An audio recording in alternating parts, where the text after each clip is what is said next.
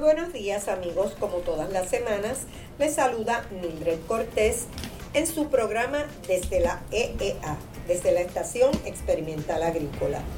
La mañana de hoy tengo al doctor Héctor Simón Tavares y vamos a estar hablando de un tema muy interesante porque tiene un cultivo eh, que nosotros consumimos a diario y es el café. Buenos días Héctor. Buenos días Mildred.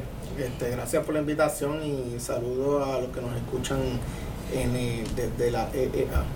Sí, para mí es un placer que estés aquí, eh, ya que somos compañeros de departamento, eh, compañeros de edificio en el recinto universitario de Mayagüez eh, de la Universidad de Puerto Rico.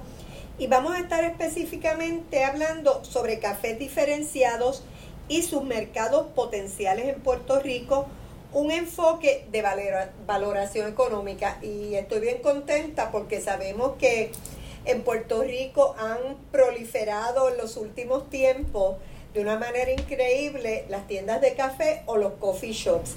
Y te has encargado de, explorar más, de, darle más profundidad a ese tema. Háblanos ahora de los resultados del estudio. Pues mira, eh, antes de, ir directo a los resultados, le voy a hablar un poco sobre la naturaleza del estudio. El estudio eh, surge a raíz de un proyecto financiado por el USDA NIFA, un proyecto con fondos Hatch, donde eh, nosotros propusimos, ¿verdad? hemos propuesto estudiar eh, los mercados nichos, ¿verdad? O el potencial de mercado por cafés diferenciados. Eh, la diferenciación de un producto, para aquellos que no conocen, es una estrategia que se utiliza en el mercado para resaltar eh, las características del producto que lo distinguen de otros en el mercado. Por ejemplo, eh, los productos que son orgánicos, que son producidos en cumplimiento con pago justo o de mejor calidad o local, pues se conocen como productos diferenciados porque tienen estas características que a menudo los consumidores eh, las buscan y están dispuestos a pagar un poco más simplemente porque el producto cumpla con estos estándares son de interés para ellos. Entonces, eh, a raíz de que surge este estudio, pues como ustedes saben, eh, recientemente el huracán María destruyó y afectó la economía agrícola, el sector agrícola se vio afectado consecuentemente la economía local del país. Entonces los eh, la pérdida en el sector cafetalero, al igual que en otros sectores, también eh, fue bastante considerable. Nosotros hemos tratado de eh, estudiar nuevos mercados y los consumidores también nos hemos dado cuenta que están dispuestos a pagar una cantidad diferenciada por productos diferenciados. Los productos diferenciados pues juegan un papel muy importante en este tema porque es una oportunidad para el agricultor de generar un producto diferente que no necesariamente compite con el, con el importado. Y sobre todo de mayor valor. Exacto, un producto de puede ser de mayor valor, puede ser también de mejor calidad, puede ser de mejor eh, eh, de mayor prestigio o todas las anteriores. Exacto. O todas las anteriores. Dependiendo de, la característica de, de, diferenciación, pues viene siendo básicamente eh, eh, la significancia del producto. Así que nosotros básicamente lo que hicimos fue en este estudio estudiar la preferencia eh, general del consumidor por características de un producto diferenciado y estudiar la disposición a pagar por las características de un café diferenciado. O sea que primero utilizamos nos enfocamos en un producto diferenciado en general y después nos enfocamos en el café como tal. Ok, ¿y qué características tú entendiste que debían evaluar eh, para darle, añadir valor y diferenciar ese café? ¿Cuáles cualidades del café tú entendías que era importante estudiar? Pues nosotros empezamos haciendo una revisión de literatura para identificar, ¿verdad? estas características que pudieran ser de interés para los consumidores y posteriormente hicimos eh, dos grupos focales donde invitamos caficultores, invitamos consumidores y también este, invitamos líderes del servicio de extensión agrícola para validar estas características que nosotros encontramos en la literatura. Entonces nosotros encontramos que los consumidores eh, valoran mucho y están dispuestos a pagar un poco más por el café que sea producido localmente, que sea orgánico, eh, producido un sistema amigable con el ambiente y en cumplimiento con pago justo. El tema de cumplimiento con pago justo en el café es bastante importante porque eh, en otros países conocemos ¿verdad? que el, muchas veces son niños, ¿verdad? las personas que recogen el café y pues estos productos se comercializan y lamentablemente eh, no están, son niños que a veces están eh, recogiendo café y pues no están atendiendo las escuelas, etcétera. Entonces hay un grupo de consumidores que le da un valor muy, muy extenso a esto y prefieren productos que, cumplan con el pago justo y que se le pague, ¿verdad? La, la cantidad necesaria, ¿verdad? Para que los, eh, digamos, los recogedores de café puedan planificar para el futuro y tener una mejor calidad de vida. Sí, porque la vida digna de, los de la población, de los individuos trabajadores, para, para muchas personas es bien importante, como debe ser, como debe ser. Correcto. Entonces, pues nosotros, después que validamos estos resultados con los grupos focales, pues desarrollamos un cuestionario que distribuimos en diferentes sectores de la isla en diferentes supermercados que nosotros ya conocíamos eh, que venden o comercializan eh, productos locales, orgánicos, en cumplimiento con pago justo, porque precisamente ese era el tipo de, consumidor que estábamos buscando dentro de estos mercados, eh, posibles mercados nichos. Así que, me parece, disculpa que te interrumpa, que son como consumidores más conscientes de, la situación que rodea eh, la vida cotidiana de las personas, ¿verdad? Cuando tú tienes esta conciencia de lo que es el pago justo, de si quieres productos orgánicos, porque no sé, tal vez tú me puedas aclarar, no es que todos los consumidores quieran todas las características, es que le dan una u otra valoración a cada una de esas cualidades. Sí, no, este, regularmente el tipo de consumidor que busca productos diferenciados eh, tiene estas dos características en particulares, o son consumidores con mayores ingresos o son consumidores con mayores niveles de educación, ya sea que tienen bachillerato o tienen algún grado eh, eh postgraduado, ya sea de maestría o doctorado es el tipo de, consumidor que eh, ya se ha probado que, eso no quiere decir, ¿verdad?, que los otros consumidores no están interesados. Simplemente que el porciento más grande, ¿verdad?, son este tipo de consumidores que tienen mayores ingresos, pues obviamente porque tienen mayor este poder adquisitivo, tienen más dinero para poder eh, pagar un, un pago más alto por productos diferenciados o que son o, que tienen niveles de educación más altos y están más conscientes sobre los efectos de los productos y, y de hecho esto del poder adquisitivo es muy importante porque tú puedes tener el mayor deseo pero tienes que, que establecer prioridades verdad en, los alimentos que tú compras y a qué le vas a dar más peso que otro. Pero eh, eh, teniendo en mente que hay consumidores que tienen poder adquisitivo es importante destacar qué es lo que es para ellos más importante. Y, y a raíz de eso te pregunto, ¿cuáles resultaron ser los, las cualidades de mayor importancia en la escala de prioridades de los consumidores? Pues nosotros utilizamos preguntas de escala tipo Likert, eh, donde... perdóname, si quieres hablar un poquito cortito de qué es la escala Likert, eh, antes de pasar a los resultados. Claro, pues nosotros este, en este tipo de preguntas, nosotros le, eh, el, consumidor eh, se le pregunta si qué tan importante eh, son las siguientes características de un producto diferenciado y ellos pueden escoger entre no es importante, poco importante, algo importante, muy importante. Y si la persona no conoce tampoco el nivel de importancia, pues se le permite que indique que no sabe, ¿verdad? Entonces, pues nosotros consideramos las siguientes características producto que sea producido localmente, eh, orgánico, producido en sistema amigable con el ambiente, en cumplimiento con pago justo, producido por mujeres, libre de trabajo infantil, amigable con los animales y que haya información más detallada del producto en el empaque. Así que las personas podían eh, indicarnos si era muy importante o poco importante, etcétera. Así que nosotros encontramos que en general todas las características que estábamos evaluando para ellos son muy importantes, pero las tres más importantes para ellos es que el producto sea libre de trabajo infantil, que haya información más detallada del producto en el empaque. Y esto es muy importante porque muchas veces hemos visto en la literatura que las personas le dan un valor a la trazabilidad, que es saber el origen del producto, de dónde viene, por, eh, cuáles son los intermediarios, etcétera. Así que información más detallada del producto en el empaque ha sido ya estudiado anteriormente y este estudio precisamente encontró que es una de las características más importantes.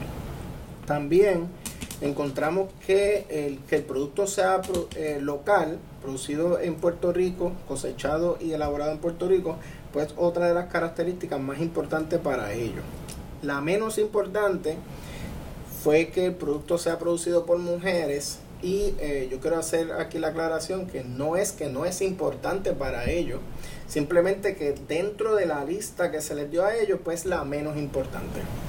Sí, yo creo que que nosotros en términos generales en Puerto Rico, eh, el asunto de que sean las mujeres las que trabajen o no sean, culturalmente no ha sido una cualidad o una característica que nosotros por alguna razón no le demos tanto peso, al igual que el asunto de los trabajos por los niños, que ni, casi ni lo consideramos. El asunto de que los niños trabajen, como que uno, eh, yo creo que mentalmente uno descarta que eso suceda aquí, y puede suceder. Pudiera suceder, exacto. Pudiera este, suceder. en Puerto Rico tenemos este, leyes federales y nacionales que prohíben ¿verdad? que tengamos niños trabajando, eh, eh, cosechando, pero eh, pudiera pasar, ¿verdad? Que uno no lo sabe y para el consumidor aquí es muy importante, es la característica más importante, que no estén trabajando los niños Exactamente. en estos productos. Porque, fíjate, y sin embargo, a las mujeres no le damos, no le damos relevancia, podría ser que piensen todavía que las mujeres tienen igual oportunidad para trabajar y eso no tiene relevancia, sin embargo los niños, yo pensé que hubiera sido lo contrario, que a los niños no los hubieran mencionado por las leyes que tenemos que lo prohíbe, pero tú dices que para ellos fue importante sí, para esta conciencia. Esta conciencia, están muy conscientes y, y definitivamente es un tema que no es un hallazgo que tampoco nos sorprende, porque sabemos que en el pasado ha habido, ha habido campañas, ¿verdad? En cuanto Exacto. dirigido a esta. Y yo este creo que nosotros hemos tenido mucha conciencia, por eso yo pensé que eso iba a ser un asunto como podríamos decir, asunto resuelto, que los cafetales no, iba, no habían niños y uno pensaba que así era, pero aparentemente no es así. Y uno quiere asegurarse de que eso no esté sucediendo. Por eso lo destaca como algo muy importante, que para mí es un hallazgo eh, bien interesante. Y sin Sí, nosotros, perdona que te interrumpa, Sí, sí. nosotros quisimos eh, incluir este factor precisamente para, para conocer un poco más sobre la percepción de los consumidores por, por productos que son producidos este, libres de trabajo infantil. Nosotros sabemos que no es común, no es una modalidad en Puerto Rico, pero aún así queríamos incluirla bajo la evaluación o en la evaluación para simplemente para tener detalle, ¿verdad? Resultado de la percepción de los consumidores en cuanto a este tema. Bueno, y esto y- pudiera ser comparable con productos que pudieran ser importados y que ellos y que esos productos sí son producidos con labor infantil, ¿verdad? Entonces, con, cuando comparamos este producto que viene importado eh, con mano infantil detrás versus el producto local que no la tiene, o sea, eso tiene un impacto muy Y grande eso podría ser una fortaleza muy grande para nosotros. para nuestra agricultura. Para nosotros sí. podría ser una fortaleza muy grande a la hora de mercadear y la información que vamos a proveer eh, a los consumidores. Sin embargo, ¿verdad? está el asunto del producto local, que es un tema que nosotros estamos conscientes de que es importante porque muchos estudios previos eh, de preferencia del consumidor, este tema, este punto de la producción local, el respaldo a la producción es bien importante y yo creo que no lo usamos lo suficiente. O sea, porque cada vez más los consumidores prefieren el producto local. Sí, sí, yo creo que los consumidores a través de los años han ido entendiendo, ¿verdad? Y comprendiendo la, han podido internalizar la importancia de apoyar los productos locales y de los productos locales y las implicaciones o, lo que dice en economía, ¿verdad? El efecto multiplicador que esto tiene en la economía del país. Exacto, no solo por consumir un alimento más fresco, sino el impacto que tiene en el sector económico, generador de empleos, generador de ingresos. O sea, y, yo creo que lo debemos usar más. Eh, yo creo que es importante que cada producto que se ha producido localmente, estas personas que producen, que mercadean, es importante que destaque de dónde viene ese producto. Exacto, no solamente, y eso es un comentario general, no solamente en el sector del café, eso se debería... En todos los productos. En todos los productos, porque si el producto es local ya sabemos que hay un, grupo de consumidores que esto le interesa y que conocen las implicaciones de esto y están dispuestos a apoyar los productos locales, o que deberíamos, los productores deberían de comunicarle al consumidor, mira, este producto es local, debemos de apoyarlo, etcétera y más en este en este momento coyuntural que estamos viviendo económico, la recuperación a través de María, la reafirmación de la identidad puertorriqueña, todas estas cosas inciden en eso. Y, pero volviendo otra vez específicamente al sector de café, donde nuestra producción de café se ha ido reduciendo eh, a través de los años eh, de manera continua, pero por otro lado se ha ido fortaleciendo esta, esta alternativa de producir un café de calidad, de producir un café selecto, de que nuestros cafés no sea para venderlo al precio más bajo, sino esforzarnos más por ese poco café que producimos, que sea un café de alto valor. Entonces yo creo que ahí este estudio eh, que tú estás presentando aquí cobra un valor adicional, que es lo que quiere la gente para este nicho de producción. ¿Qué le da de, qué, qué, qué importancia le da el consumidor a las cualidades de nuestro café? Que es poco, pero es bueno. Exacto. Definitivamente, eh, el tema de calidad, qué bueno que lo mencionas, porque en este estudio como tal, no fue directamente eh, analizado, pero sí hay otro estudio que está corriendo paralelo a este, que está estudiando la disposición a pagar por café premium o de mejor calidad. Así que nosotros eh, invitamos, ¿verdad? También a, las personas que nos escuchan, de aquí a eh, pronto estaremos publicando también resultados de la disposición a pagar de los consumidores por café de mejor calidad que esto definitivamente va a ser un tema eh, de mucho interés para muchos agricultores y para muchos científicos y eh, ambientalistas interesados, porque la verdad del asunto es que hay una relación entre producir café de mejor calidad y la, eh, la huella ambiental que reducimos cuando producimos este tipo de productos. Exacto, también tiene mucho mucha importancia para el sector turístico de Puerto Rico, cuando nosotros es probable que tengamos menos fincas, menos cantidad de café, pero están más cuidadas, están más atendidas. Es un café de mayor calidad y el café de Puerto Rico, eh, como legendariamente, ha tenido una fama que nosotros tenemos que capitalizar sobre eso y responder a, esa expectativa de que producimos un café eh, de mejor calidad y por ende de mayor precio, de mayor valor.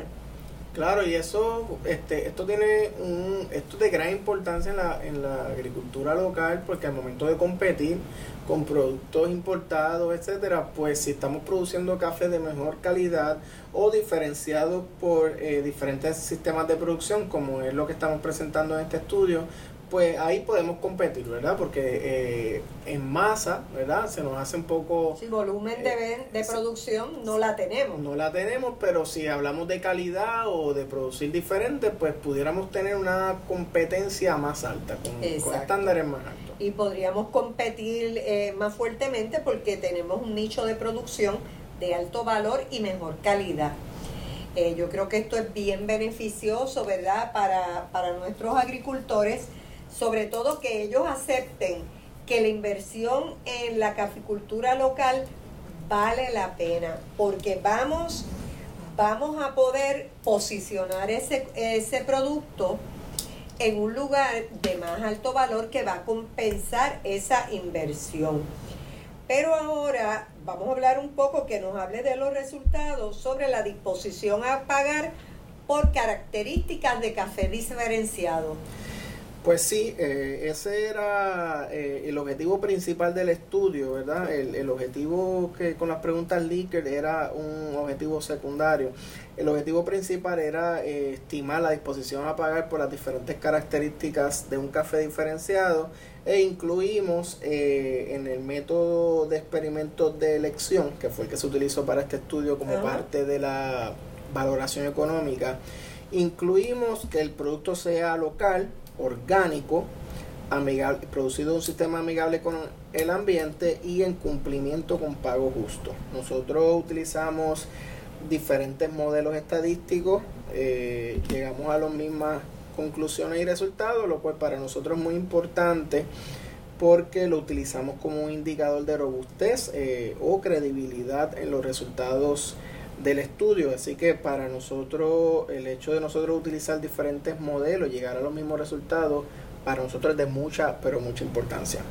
Así que nosotros encontramos que el consumidor eh, está dispuesto a pagar adicional al precio de eh, la media libra de café 6.37, 6 dólares con 37 centavos si el producto es local, 2.71 si el producto es eh, orgánico 2.51 si el producto es producido en un sistema amigable con el ambiente y 5 dólares con 50 centavos si el producto eh, se produce en cumplimiento con pago justo.